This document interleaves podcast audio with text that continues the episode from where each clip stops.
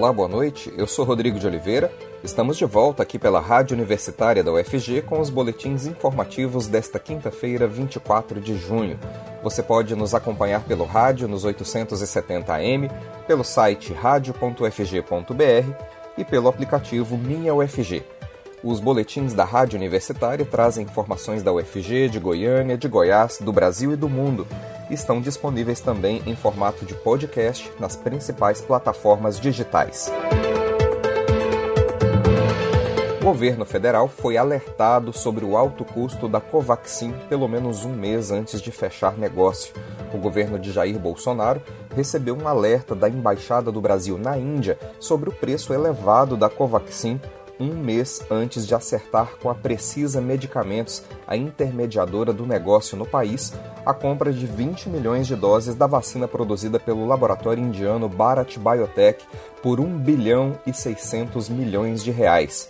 Durante as conversas com a empresa, a diplomacia brasileira na Índia comunicou ao Ministério das Relações Exteriores que o custo da Covaxin estava em discussão no país da Ásia Meridional o governo do primeiro-ministro Narendra Modi era criticado por ter pago 4 dólares e 10 centavos por dose, valor superior ao praticado na Europa em acordo pelo imunizante da AstraZeneca. A informação consta de ofício do Itamaraty enviado em 15 de janeiro à Anvisa, Agência Nacional de Vigilância Sanitária. O documento foi repassado à CPI da Covid no Senado sob sigilo, mas acabou reclassificado e aberto por decisão da maioria dos senadores da comissão. Em 25 de fevereiro, o Ministério da Saúde do Brasil aceitou pagar 15 dólares por dose no acordo com a Covaxin e fechou a aquisição de 20 milhões de doses junto à Precisa Medicamentos, com um custo final de 1 bilhão e 600 milhões de reais. A Covaxin é a vacina mais cara entre as que foram compradas pelo governo Bolsonaro até o momento. O acordo do Ministério da Saúde com a Precisa para a compra da Covaxin é investigado pelo Ministério Público Federal, que identificou indícios de crime no contrato e suspeita de superfaturamento, corrupção e outras irregularidades. A CPI da Covid no Senado também apura o caso. E o governo Bolsonaro discute cancelar o contrato da Covaxin o cancelamento do contrato passou a ser discutido em vários setores do Ministério da Saúde e já chegou ao conhecimento da Casa Civil no Palácio do Planalto. Uma das possibilidades é rescindir o acordo em razão do atraso na entrega das unidades contratadas e também da falta de previsão da chegada do imunizante ao Brasil. Outra hipótese é que não haja assinatura do termo de compromisso exigido pela Anvisa como condição para a importação de parte das doses. As alternativas são debatidas com a consultoria jurídica, o Departamento de Integridade e a área técnica do Ministério da Saúde. Uma reunião para discutir o tema foi realizada ontem, mas ainda sem definição. O presidente Bolsonaro pediu ainda para que a Polícia Federal investigue o servidor do Ministério da Saúde, Luiz Ricardo Miranda, e o irmão dele, o deputado federal Luiz Miranda do DEM. Ontem, Miranda afirmou que alertou pessoalmente o presidente sobre os indícios de irregularidades na negociação da Covaxin e a pressão para a rápida liberação da importação da vacina. E o estado de Goiás, que já estava ficando sem vacinas contra a Covid, recebeu 150 mil doses hoje pela manhã e espera mais 75 mil para esta sexta-feira.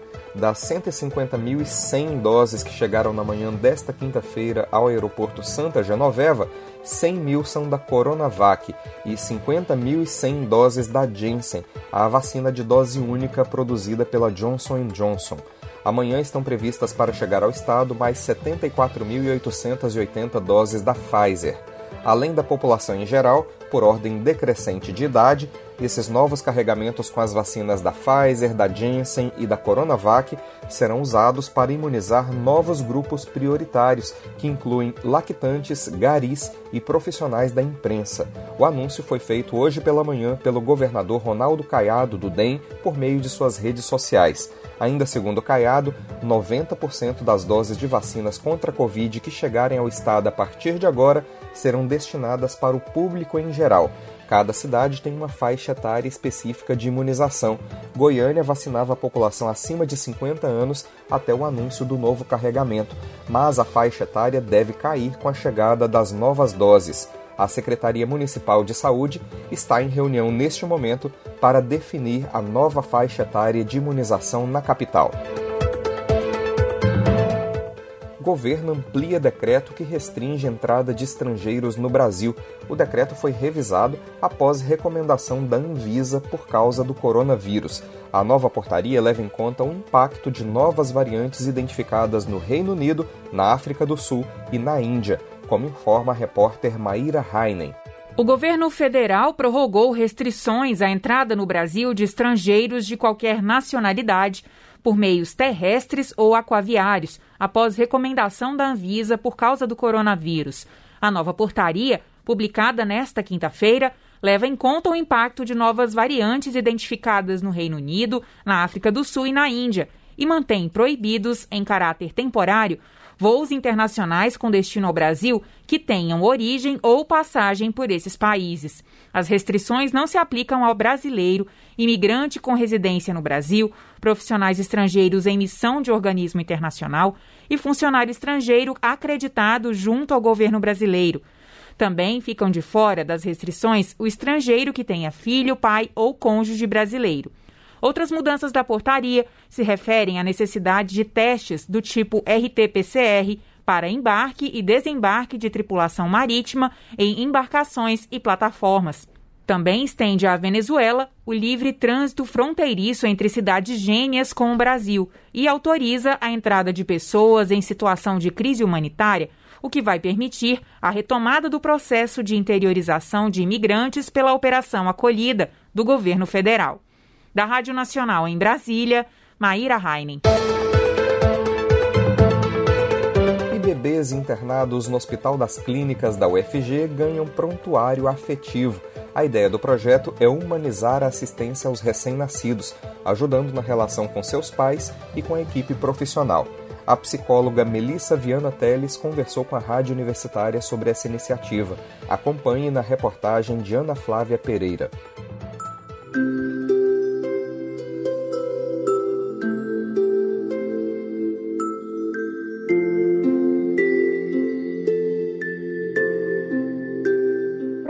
Afetivo. Este é o nome de um projeto que vem embalando de maneira carinhosa bebês, seus familiares e até os profissionais que atuam na unidade de terapia intensiva neonatal, a UTI neonatal e na unidade de cuidados intermediários neonatais, a UCIM, do Hospital das Clínicas da Universidade Federal de Goiás, unidade vinculada à rede EBSER, MEC. Projeto inspirado em experiências desenvolvidas em outras unidades de terapia intensiva de hospitais brasileiros durante a pandemia de Covid-19, o prontuário afetivo tem como objetivo humanizar a assistência aos bebês, ajudando na relação do recém-nascido com seus pais e com a equipe profissional, trazendo um pouco da história da família para dentro da unidade hospitalar.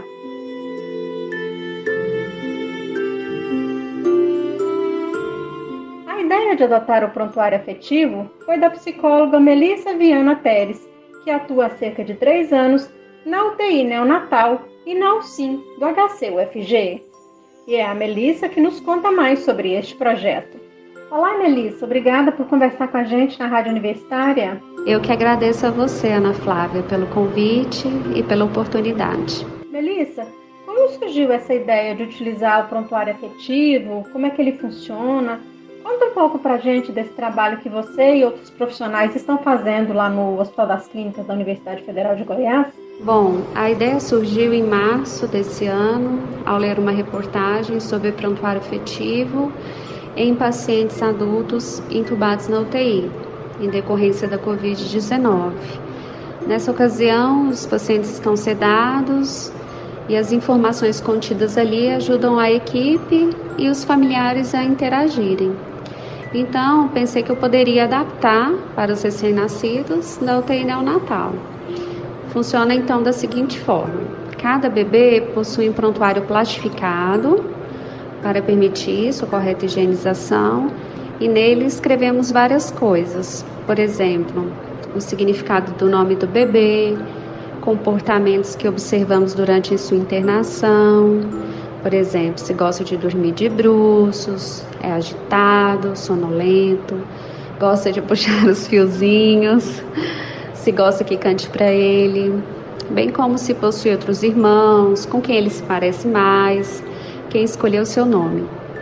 Inserimos também o mêsversário, que é quando o recém-nascido completa um mês de internação, sendo um modo de comemorar a vida do bebê. Melissa, e os pais, a família desses bebês também participam? Como é que, ele, como é, que é essa participação? E eles devem gostar muito dessa ideia, né? Desse prontuário afetivo. Sim, os pais dos bebês são parceiros na elaboração do prontuário afetivo, pois eles são estimulados a pensarem o que desejam registrar.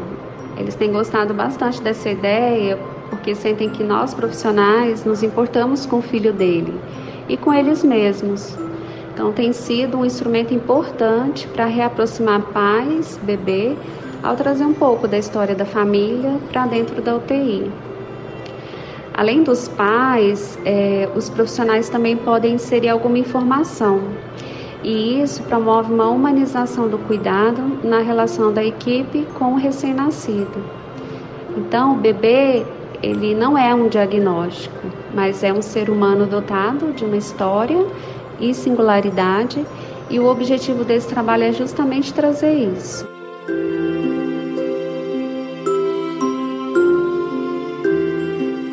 Ouve sempre que na cura de uma doença, o lado emocional conta muito, o bem-estar do paciente. Isso vale para o caso dos recém-nascidos e dos adultos, não é, Melissa? Sim, é verdade. Algumas pesquisas na área da saúde e da psicologia nos mostram que o estado emocional da mãe influencia o comportamento do filho. Por exemplo, a mãe que está com ansiedade elevada, ao tocar o seu bebê, poderá deixá-lo agitado, né, ao invés de calmo. Inclusive, no sentido psicológico, nos primeiros meses após o parto, mãe e filho estão emocionalmente em simbiose, como se ainda fossem um só. E aí a internação de um recém-nascido vai acarretar uma ruptura brusca do vínculo dos pais com seu bebê, né? trazendo à tona vários sentimentos, como angústia, medo, ansiedade, sensação de impotência. Então, o prontuário afetivo é uma das formas de tentar essa reaproximação entre eles. E você sabe dizer se esse projeto pode ser levado a outras salas aí do HCUFG? Ele já funciona em outras unidades de saúde? Olha, é um projeto possível de ser levado para as outras unidades, uma vez que possui um custo baixo de apenas elaborar os prontuários. Então, os profissionais que atuarem na unidade poderão se engajar e levar o projeto adiante em seu setor. Com relação às outras unidades de saúde, eu sei que o projeto já funciona na HUB em Brasília, que foi onde eu vi a reportagem, no HGE em Maceió e no Ceará. Melissa, muito obrigada por sua entrevista. Parabéns pelo seu trabalho. Eu que agradeço mais uma vez o convite e a oportunidade de trazer um pouco da experiência na UTI Natal. Obrigada.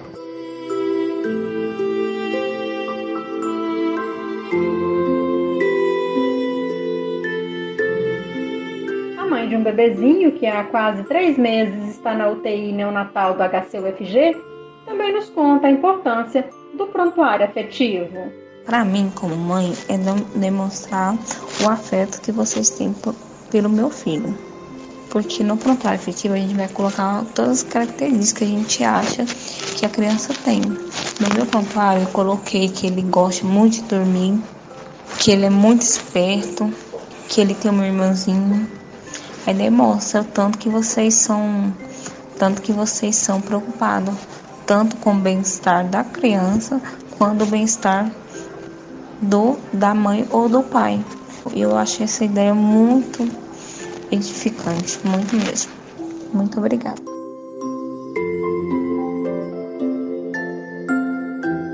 Ana Flávia Pereira, para a Rádio Universitária.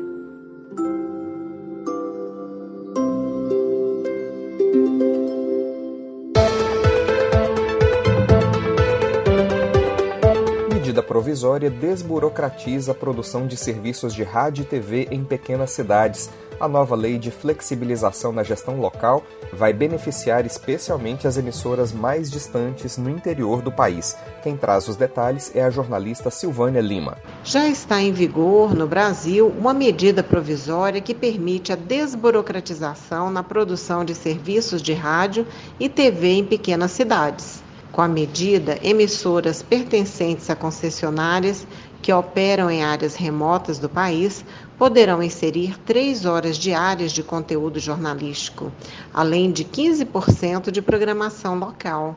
De acordo com o Ministério das Comunicações, a nova lei permite a flexibilização na gestão local das emissoras e possibilita mais conteúdo para a população, em especial de áreas rurais e de difícil acesso. Além dessa medida, o texto também permite a ampliação da internet via satélite em todo o território nacional. A medida também vai beneficiar o acesso à internet nas regiões remotas do Brasil. Silvânia Lima para a Rádio Universitária. Associações de moradores do setor Jaó e do setor Sul se reúnem com o Ministério Público de Goiás e relatam falta de informações e transparência no processo de revisão do Plano Diretor de Goiânia. Mais detalhes com a jornalista Maria Cristina Furtado. Boa noite, Maria Cristina. Boa noite, Rodrigo. Boa noite, ouvinte da Rádio Universitária.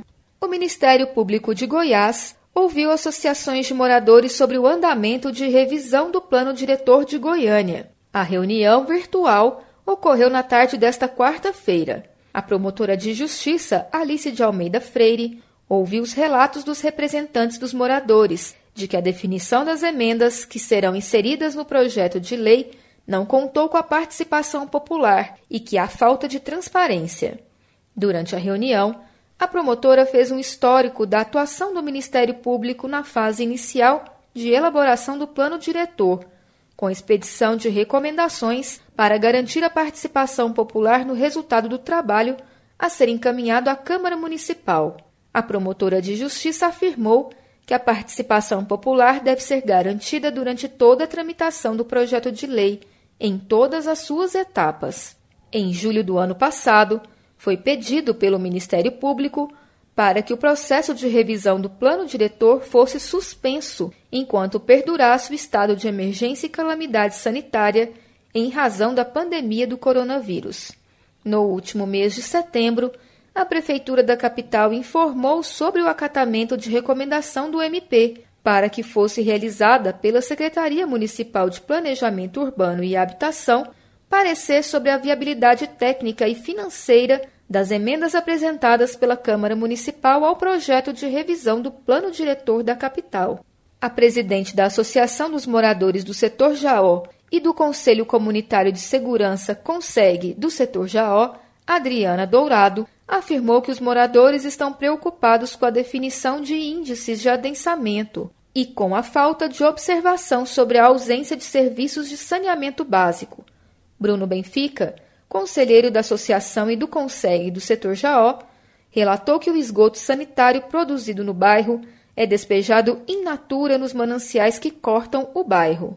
Edmilson Moura, presidente da Associação Pró Setor Sul, APROSUL, afirmou que a entidade teve participação ativa nas audiências públicas da primeira fase da elaboração do plano diretor, mas que atualmente poucas informações têm chegado sobre os caminhos que serão adotados. Segundo ele, não existe um canal de diálogo entre as associações e representantes dos moradores e a Prefeitura de Goiânia. Márcia Guerrante e Paulo Baioc, que também fazem parte da diretoria da APROSUL, falaram sobre a preocupação com a preservação das características originais do bairro, principalmente o traçado urbano, bem como a possibilidade de construção de arranha-céus na região.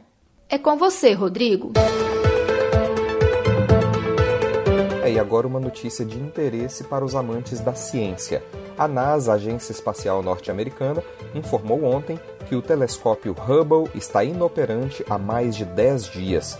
O Hubble parou de funcionar após uma falha computacional que ainda não foi esclarecida pela NASA.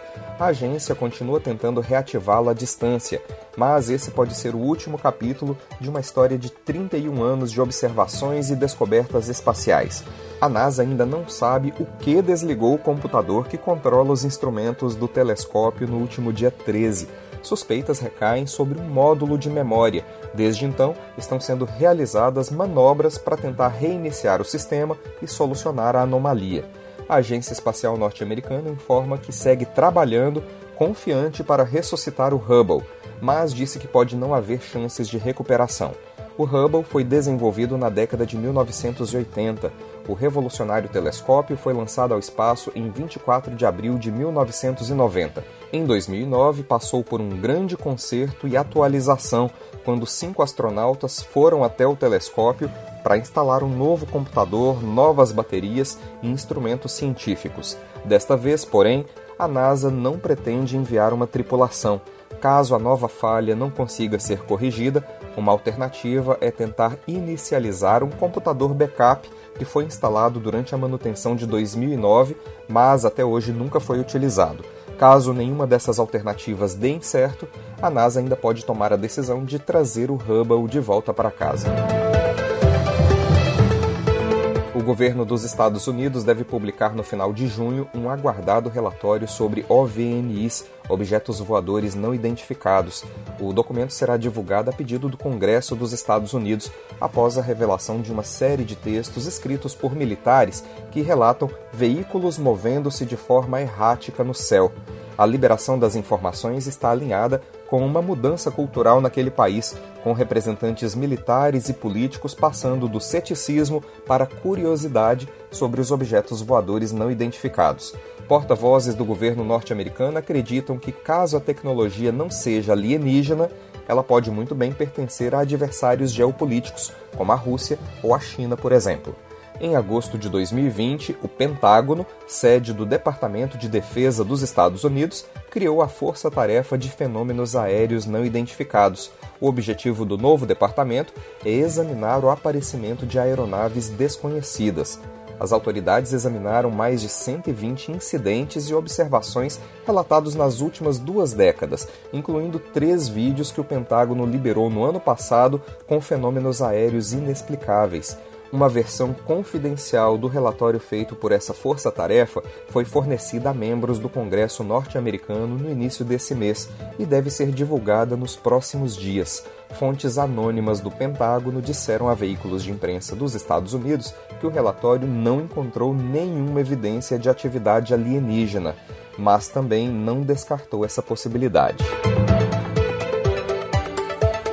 saíram as regras para a presença de público nos Jogos Olímpicos de Tóquio.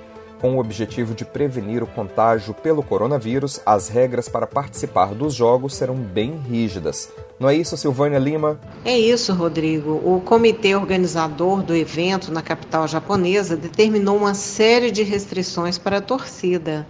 Vale lembrar que está proibida a presença de público externo nos Jogos e há uma restrição da quantidade de público nos locais de competição. Estão proibidos, por exemplo, abraços, gritos, autógrafos e principalmente a venda de bebidas alcoólicas. Nas entradas dos estádios, voluntários vão medir a temperatura dos torcedores, que não pode passar de 37 graus e meio. Quem for detectado com a temperatura acima terá uma nova medição. E se caso persistir a temperatura, o torcedor terá que se retirar do local sem direito a reembolso do ingresso.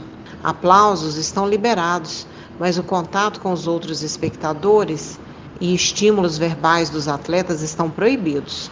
E qualquer forma de aglomeração será dispersada pelos organizadores quase metade dos japoneses ainda são contrários à realização do evento no país. Os Jogos Olímpicos começam no dia 23 de julho e encerram no dia 8 de agosto. E os Jogos Paralímpicos começam no dia 24 de agosto e encerram no dia 5 de setembro.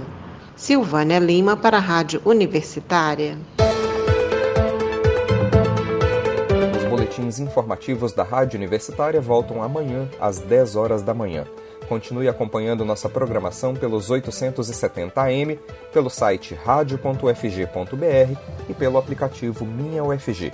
Nós também estamos nas redes sociais. Curta nossa página no Instagram e no Facebook. Nossa dica nesse momento é para que você faça o possível para ficar em casa e, se precisar sair, lembre-se da importância de usar máscara. Proteja você e a quem você ama e não perca o foco no combate ao coronavírus. Rodrigo de Oliveira para a Rádio Universitária.